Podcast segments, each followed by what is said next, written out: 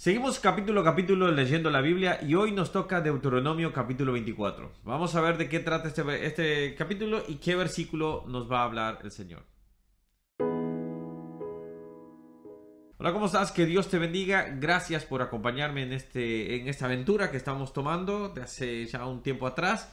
Ya prácticamente un año estamos leyendo la Biblia capítulo por capítulo y vamos descubriendo lo que Dios nos habla en cada uno de ellos. Hoy nos toca Deuteronomio capítulo 24 y como hemos dicho, Deuteronomio tiene toda esa...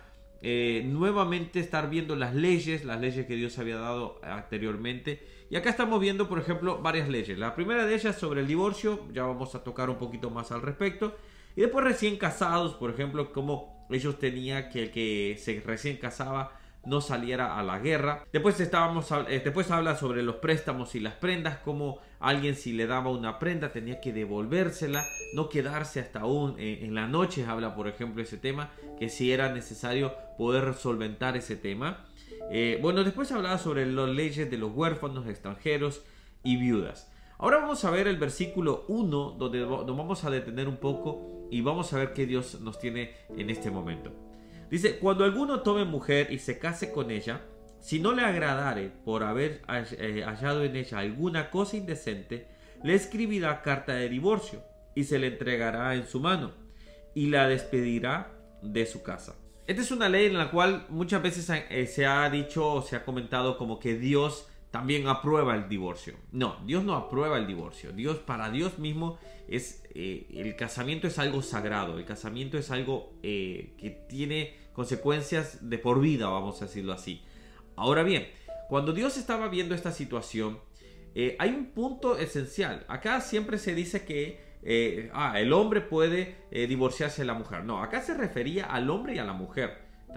el hombre y la mujer se podían dar a divorcio pero había una cláusula. Y acá dice, en el, versículo, por ejemplo, en el versículo en medio, dice, si no le agradare por haber hallado en ella.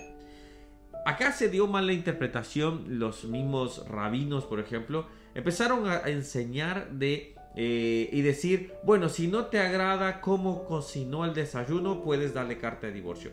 Si no te agrada cómo planchó la camisa, por decir un ejemplo, hoy, hoy en día, puedes darle divorcio. No, eso estaba totalmente incorrecto. Y es más, por eso Jesús les llegó a mencionar eh, en Mateo, ya lo vamos a leer en, un, momento más adelante, de que les decía, ustedes empezaron a poner cosas que no, no tenían nada que ver, obviamente. Es decir, eh, acá lo que tenía, la única manera que puede haber un divorcio es por eh, adulterio o fornicación. ¿En qué sentido? Cosa indecente. Y aquí es donde da la pauta esencial cosa indecente. ¿Qué significaba eso? ¿Qué significaba que la persona había eh, dado, por ejemplo, estado con una persona, eh, el, adulterio, o acá se refiere al tema de desnudez.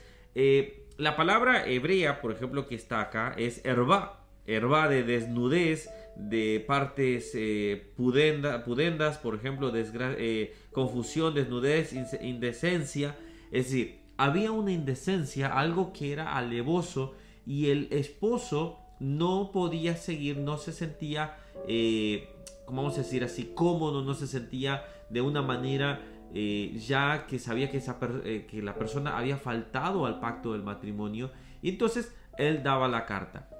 Ahora, ¿qué es lo que nos quiere decir este versículo? Primero, no era que el divorcio estaba siendo una carta eh, una, carta libre para cualquier situación darse por divorcio.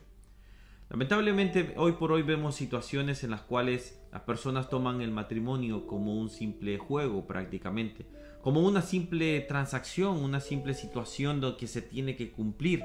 Más lejos de eso es un compromiso eterno, es un compromiso de por vida, es un, compromiso que debemos tomar muy muy seriamente. Estos hombres, por ejemplo, estaban tan duros de su corazón que ellos simplemente, es más, añadieron eh, situaciones en las cuales Dios no había hablado. Algunos de ellos, de algunos rabinos, habían llegado a poner situaciones como, por ejemplo, si no te gustaba cómo hacía el desayuno, si no te gustaba cómo lavaba la ropa, podían dar cartas de, divorcio. Eso era porque ellos tenían corazones duros.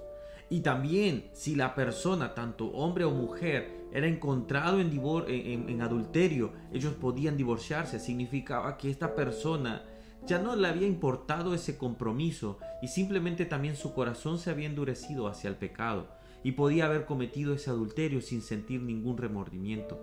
Ambos estaban totalmente en cuestiones de poder de tener un corazón endurecido. Un corazón en el cual realmente Dios no estaba pensando que fuera así, pero los hombres llegamos a ese punto. Hoy vemos personas que se casan y a los meses se están dando por divorcio.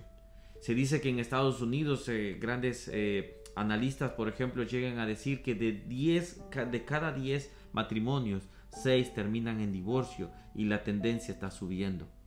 ¿Qué es lo que está pasando? ¿Qué es lo que está sucediendo? Es que hemos dejado el verdadero compromiso que Dios estableció sobre el matrimonio por un lado. Hoy es más fácil ver personas, y no estoy juzgando a nadie, personas en una unión libre.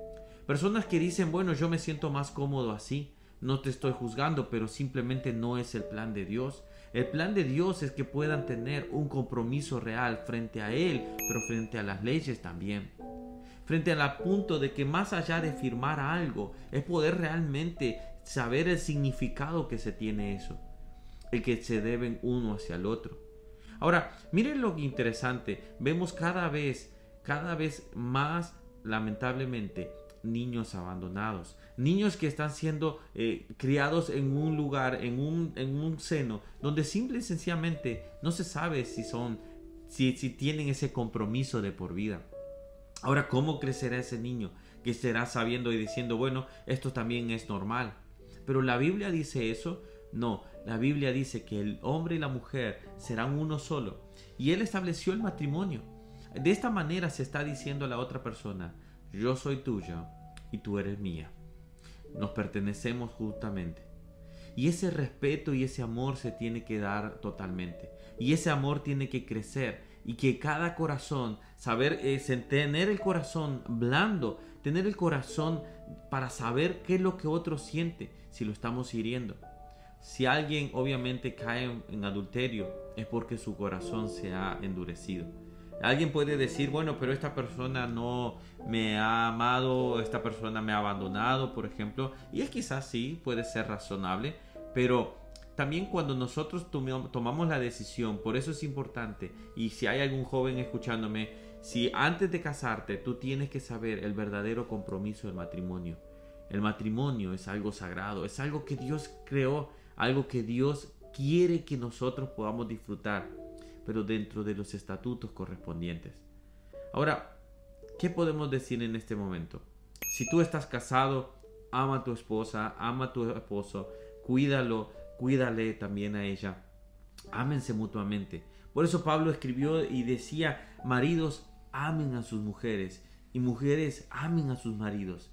Si nosotros amamos a esa persona, entonces sabemos poder cuidar el corazón de ella, cuidarla, cuidarlo a él también. Y de esa manera podemos saber que esa pareja, ese hombre y esa mujer, se amarán y se cuidarán. Ese es el plan de Dios y eso es lo que debemos defender. Tocamos varios temas en Deuteronomio y este es un tema que se tenía que tocar, también un tema donde teníamos que llegar, que el matrimonio es algo instituido por Dios, por un hombre y por una mujer. Y de esta manera sabemos que Dios está creando la humanidad, creó la humanidad para que se multiplicara, pero para que se amaran ellos dos. Esa es la ordenanza, eso es lo que debemos aprender y lejos de eso debemos evitar caer en corazones duros, para caer en pecado, de uno u de otro lado, obviamente. Que Dios te bendiga, seguimos estudiando la Biblia capítulo por capítulo, deja tus comentarios, qué te parece este tema, cómo podemos profundizarlo más y cómo, cómo podemos seguir hablando de él. Que Dios te bendiga, acá te dejo para que te puedas suscribir si nos acompañas por primera vez o acá para ver más devocionales. Opa, perdón, que Dios les bendiga y nos vemos el día de mañana. Chao, chao.